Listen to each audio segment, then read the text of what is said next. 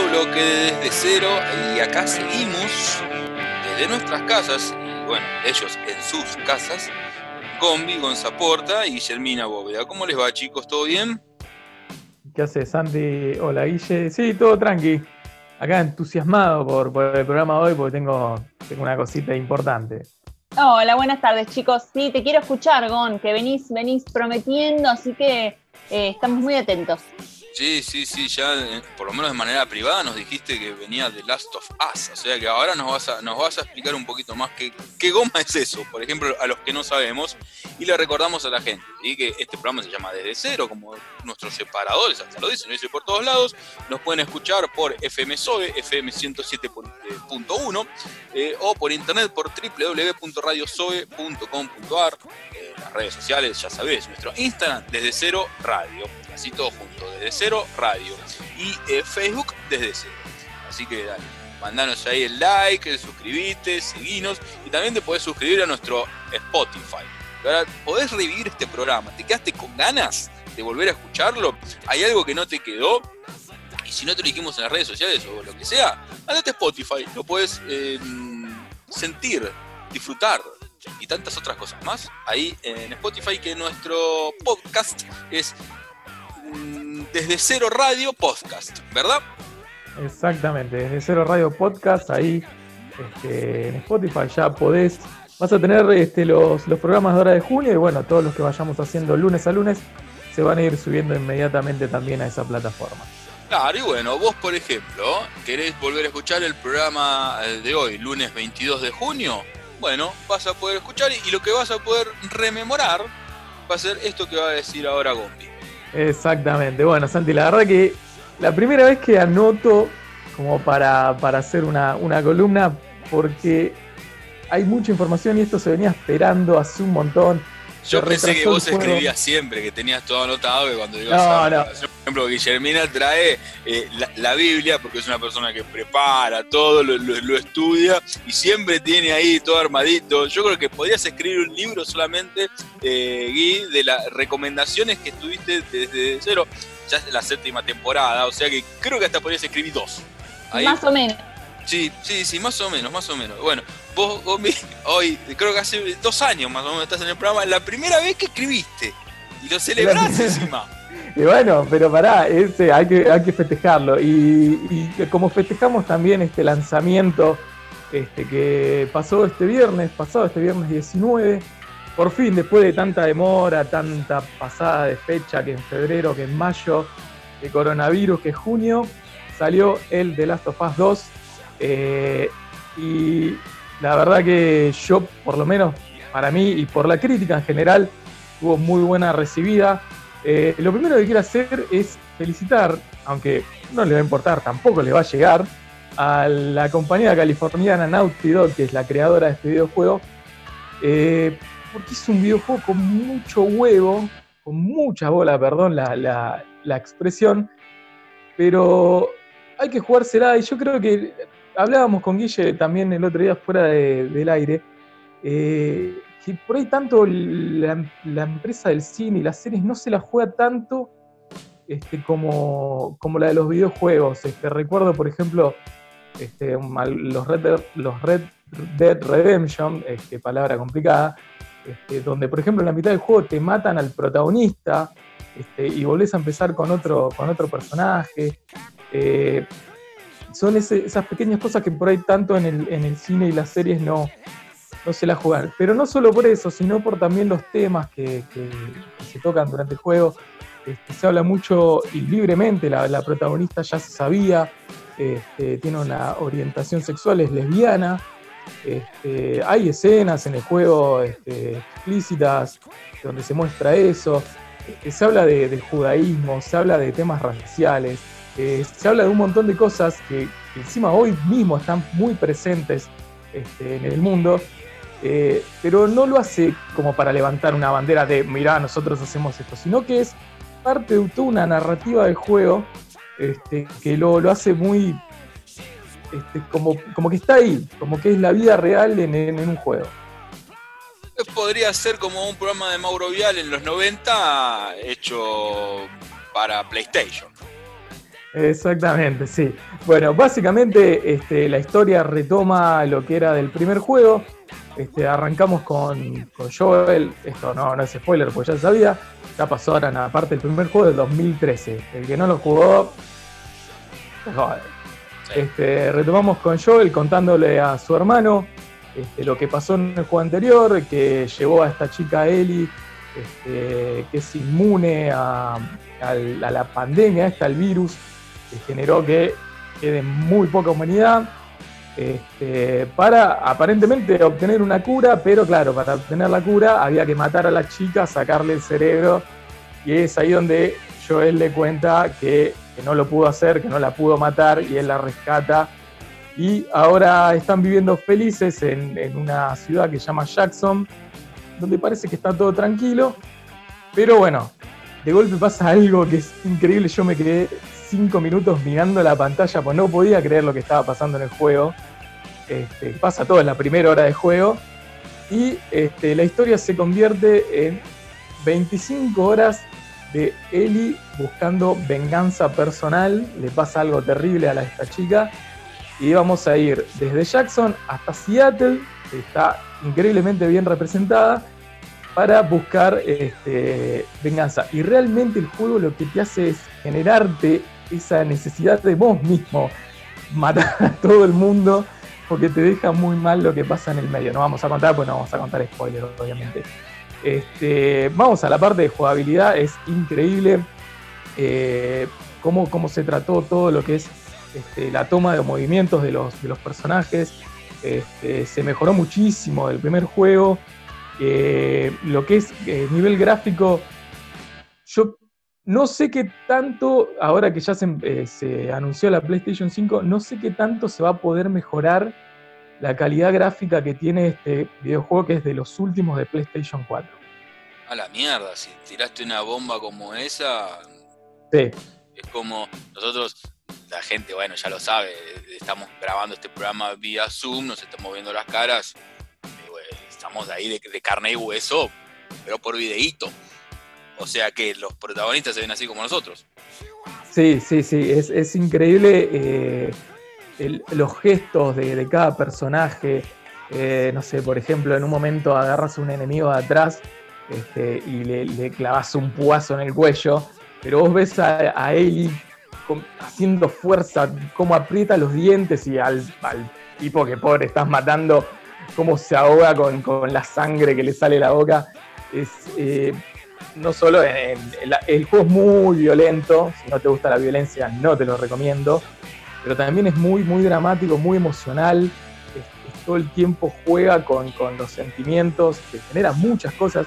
No me pasaba de, sentir tensión y cosas así desde Game of Thrones, por ejemplo. Viendo un capítulo de Game of Thrones donde sabes que va a pasar algo heavy. Mirá, vos, bueno, igual tampoco.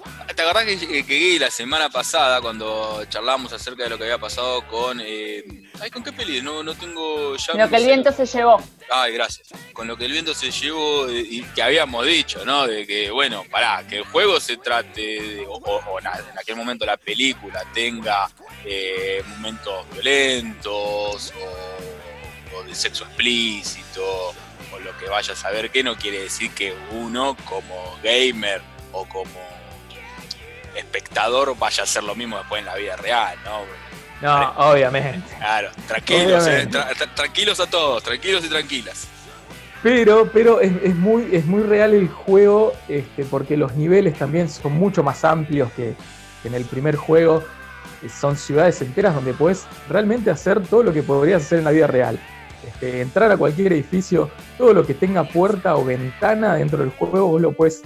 Si la puerta está tapiada y hay una ventana y vos decís, che, ¿puedo romper esta ventana para entrar acá y ver qué onda? Sí, podés romper la ventana, podés entrar, podés abrir todos los cajones para buscar provisiones que escasean totalmente porque es un juego de supervivencia. Sí. ¿Cuánto sale? No, bueno, tenés distintas maneras. El juego en sí si lo compras por PlayStation sale 72 dólares, creo que está. Es un billete muy importante.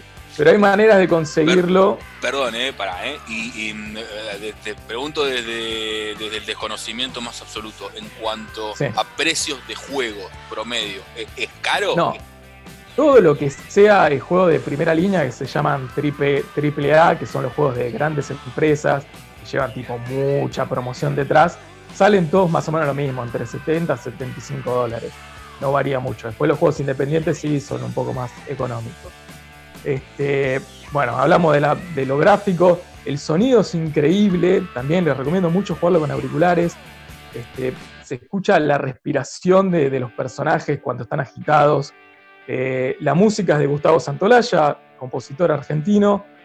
Eh, acompaña todo el juego increíblemente en todos sus estados. Y después tiene eh, efectos de, música de, fondo que me hace acordar mucho a las Batman de Nolan o a la última de Joker, que te generan esa cosa en el pecho que decís acá va a pasar algo muy heavy. Recomiendo también jugarlo con las voces originales en inglés, porque está muy bien hecho todo lo que es las voces de, los personajes, eh, em, todo lo que es eh, enemigos y computadoras, todo lo que es la parte no de los infectados, que no hace prácticamente nada más que ruidos quejosos, pero todo lo que es este, los enemigos de, digamos, de la milicia, eh, cada personaje tiene su nombre, cada enemigo tiene su nombre. Vos cuando matás a alguien, escuchás a un compañero que grita, no sé, tipo de Tom, no, este, y sale corriendo. Depende de lo, de lo que vayas haciendo eh, en el nivel, eh, vas a ver cómo los personajes reaccionan de distinta manera a los enemigos que si ven un cuerpo tirado en el piso se van a empezar a desesperar, van a buscarte por todos lados. Es impecable el juego, la crítica lo recibió perfecto. Va a ser muy difícil que otro juego durante el año le saque el premio al, juego del año. Este, yo creo que cierra una generación este, de PlayStation 4 de, de, una manera impecable. Así que 10 puntos el videojuego de Last of Us 2 desde el viernes ya lo tenemos para PlayStation 4 únicamente porque es exclusivo de Sony. Genial, bueno, me compro la Play, eh, aprendo a usar el joystick y lo primero que hago es The Last of Us 2, así, de una. Ah, y después me voy a lo de Guillermina, le toco timbre, rompo la cuarentena y le tiro otro control y jugamos los dos, porque vi otra, otra gamer falsa, como yo. Malísimo lo mío, por eso aprendo cuando lo escucho a Gonza, porque yo no, no nada, un desastre. No, yo también, yo ya me quedé hace rato con el, con el PES 6, que es un juego de fútbol del año 2006. Nada más, que gran juego, habíamos hecho, es un juegazo. Bueno, pero Guille, igual este, esto te va a interesar porque se sabe que HBO está este, craneando con el director de The Last of Us la serie. Así que ya cuando salga la serie, ahí por ahí esta historia ya te interesa un poquito más. Bueno, ahí, estaremos probablemente. Ahí, ahí sí acompañamos, pero de cabeza pasemos al cine y a las series. ¿Qué no tenés para hoy? ¿Qué hay? Bueno, em, primero, unas noticias cortitas. Se tuvo que pasar eh, la fecha de, la premiación del Oscar. Creo que la primera vez que pasa, después se les averiguo, pero del 28 de febrero, como iba a ser, se pasó al 25 de abril para que se dé tiempo que se vayan estrenando películas. Vieron que la pandemia, entonces no hay estrenos, eh, así que decidieron correr un poco la, fecha del Oscar. Después, Nobleza Obliga, HBO Max volvió a subir eh, Lo que el viento se llevó a su plataforma después de las innumerables críticas que recibieron, pero tiene un video introductorio que explica básicamente que es mala la esclavitud, ¿no? Y que uno está a punto de ver una película. Sí, sí, es muy ridículo, pero bueno, dejaron que se volviera a subir la película pero con esa, esa mm, introducción. Bueno, me alegro mucho que la gente de HBO haya escuchado este programa y, nos tome en cuenta, porque los medios independientes como nosotros, ¿sí? también tenemos voz y fuerza.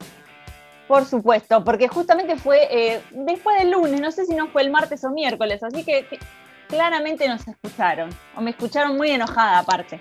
Eh, y la última noticia es que tenemos a Seinfeld en Amazon, así que cualquier fan de Seinfeld como yo, que a mí me encanta, tiene las nueve temporadas de, esta misma, de esta gran serie en Amazon. Al parecer el año que viene va a ir a Netflix, pero bueno, por ahora está en Amazon, así que no se pierdan ahora que tienen más tiempo, que se tienen que quedar en casa, miren esta gran serie. Pregunta que te hago y, busco una respuesta jodida. ¿Qué preferís, Seinfeld o Friends? Sabía que venía por ahí. Mira, como despertar más amor, tengo más amor por Friends, porque los personajes a propósito te dan más empatía si tengo que elegir cuál es mejor serie, Seinfeld siempre siguió un camino y lo, sostuvo las nueve temporadas. Friends se nota que se alargó y en las últimas temporadas bajó un poco la calidad. Entonces, como mejor serie, Seinfeld, como serie que más quiero, Friends. Ok, bueno, está bien. Vamos, vamos, voy a decir que te la jugaste. Hasta ahí, eh, hasta ahí. Y bueno. Y bueno, tengo que tener eh, los dos, el ojo crítico y también eh, el ojo por lo que uno quiere, ¿no? Pero bueno, vamos con las pelis. Vi dos películas de las que se están hablando mucho en este momento. Ustedes saben que a mí me gusta hacer la tarea. Una es The Bust of Night, que está en Amazon. Es una película chiquita, no tiene ningún actor conocido, no tiene el director tampoco es conocido, pero se empezó a hablar mucho. ¿Por qué? Porque uno está mirando mucho el cine en su casa. Y eh, había escuchado bastantes eh, buenas críticas sobre esta película y me intrigó. La verdad es que después cuando la vi, es como, yo lo hablaba un poquito fuera del aire, ¿vieron cuando ves a alguien que es muy lindo, una persona, ¿eh? mujer, hombre, lo que sea? Que uno dice, ah, es muy lindo, qué lindo, qué lindo que es. Y cuando de repente vas a tener una conversación con esa persona y no te dice nada interesante y es vacío, bueno, a mí me pasó lo mismo con esta película empieza es visualmente atractiva, tiene mucho ritmo, tiene unos planos secuencias muy buenos, que por ser una película así tan chiquita te sorprenden, pero a los 10 minutos ya viste todo y la, la película se queda en la nada y es algo completamente artificial. ¿De qué se trata? Es, está ambientada en los años 50, es un operador de radio. Eso también tenía como un atractivo para mí, pero nosotros amamos la radio. Claro, un abrazo eh, a, a, Maxi, a Diego, a Pato, todos los que nos operan en FM Soy. Tal cual, un beso para los chicos. Em, este operador de radio empieza a escuchar una, eh, durante la transmisión un sonido raro y todo nos lleva al tema ovnis y el tema em, sí, paranormal. Pero todo eso que te promete la película queda en nada. Después, argumentativamente, es cero. Entonces, ves un rato de una película linda que no te llega a mí ahí me da un, resultado negativo. No me gustó The Bass of Night. Respeto al que le gustó, respeto al que, al que rescata más este, lo, que es lo, estético que lo que es la película en sí, pero a mí me terminó llegando nada de nada de nada. Y la otra película que sí está, se está hablando mucho, que sí me gustó, que es Five Bloods o Cinco Sangres, The Bass of Night, disculpen, está en Amazon y esta que voy a hablar ahora es de Netflix. Es del director Spike Lee. Contamos hace un par de lunes que eh, Spike Lee iba a ser el presidente este año del Festival de Cannes, iba a presentar su película en cine, estaba re contento, él ya tenía su contrato también con Netflix, se suspendió el Festival de Cannes, obviamente por la pandemia, se quedó sin estrenarla en cine, pero dijo yo la voy a estrenar igual, y en qué mejor momento que ahora, con todo el tema del movimiento eh, Black Lives Matter, y estrenó la película en Netflix, tiene muchísimo de todo esto que está, está pasando, de hecho se nombra al, movimiento. Eh, Spiley saben que no anda con chiquitas, es poco sutil, él hace su bajada de línea eh, política, está muy bien, por eso me gusta el cine de él, porque él se la juega todo por el todo, ya se sabe lo que piensa, lo deja mostrado acá en la película. La película eh, en sí tiene, es un grupo de amigos que eh, luchó en la guerra de Vietnam. Te va a gustar porque es bélica, le gusta sobre todo a Willy también, que le gusta, a nuestro compañero Willy le gustan las películas bélicas.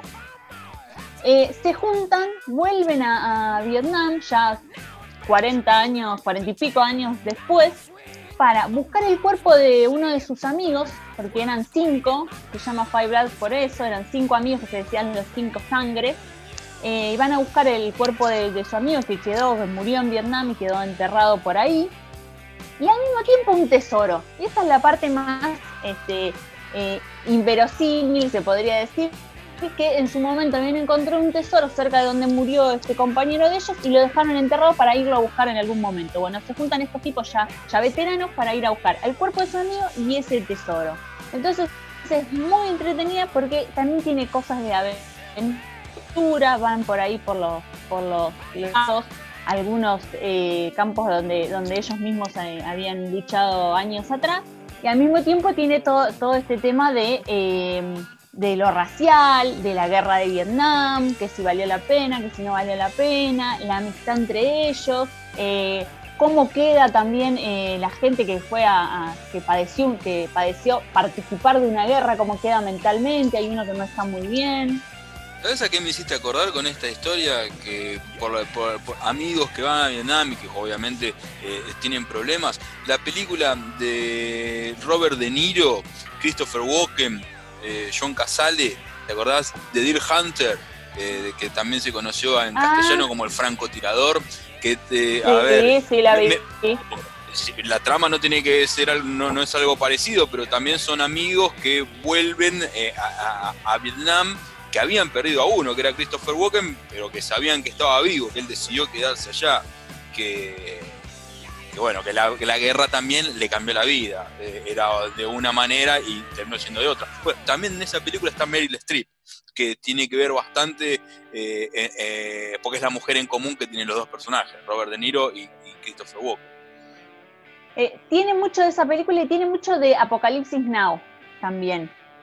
Pero todo obviamente con el, con el tinte de Spike Lee, ¿no? El tinte político, se habla obviamente, es una película anti-Trump y empieza y tiene en el medio eh, bastantes eh, escenas de la vida real sobre Martin Luther King, eh, empieza con, con Mohamed Ali hablando, él siempre le gusta meter estos escenas documentales en el medio.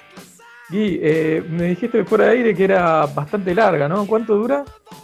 Sí, dura 2 horas 35 minutos, pero no importa, si la miran en casa, hacen un parate, hacen un pichín, se hacen unos pochoclos. Ay, aparte, si me decís que es una película intensa, dos horas y media se te pasa rápido, ¿no? Sí, sí, es súper dinámica, es súper dinámica. Eh, así que siempre es bueno ver algo de Spike más ya les digo en este momento, así que esta fue eh, una grata, no sé si sorpresa porque me suelen gustar sus películas, pero sí una grata sorpresa poder disfrutar un poquito del cine, aunque sea eh, por streaming eh, en casa. Ese se llama Cinco Sangres o Five Blood, pero búsquenla como Cinco Sangres.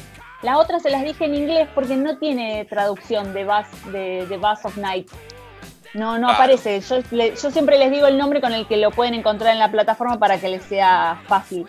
igual, eh, como Terminator. Claro, igual después vamos a estar subiendo a las redes sociales eh, la fotito con una, con una breve descripción, así también les es más fácil buscarlo.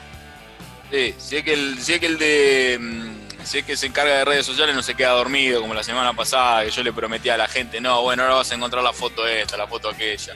Me hacen quedar a mí como un delirante. Como un mentiroso, pobre Santi. No, por favor, jamás. Este programa eh, promete y cumple.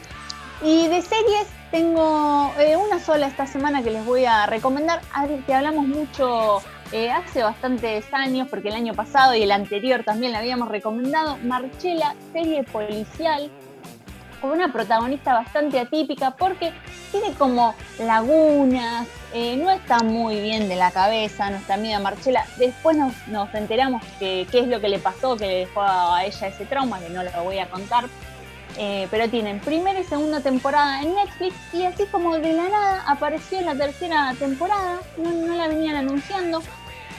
Y eh, tenemos acá nuevos episodios, más o menos son 50 minutos por, cada uno.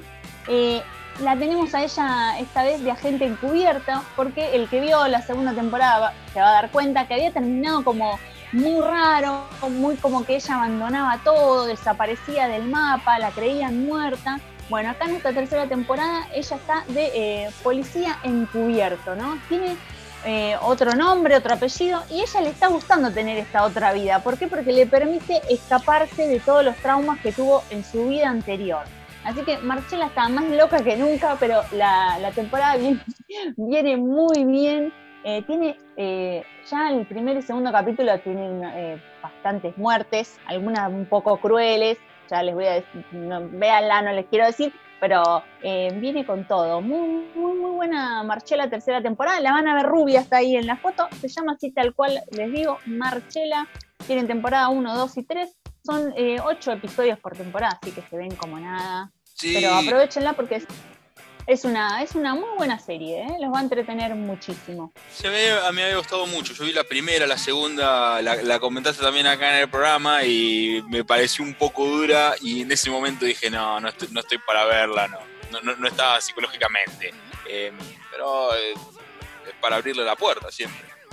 Por supuesto. Aparte, las series inglesas para mí son de lo mejor que hay. Eh, así que aprovechenla. Esta esta tercera temporada es en Belfast, que es eh, Irlanda, pero siempre está todo comunicado con, con Londres. Así que aprovechen, marché la tercera temporada.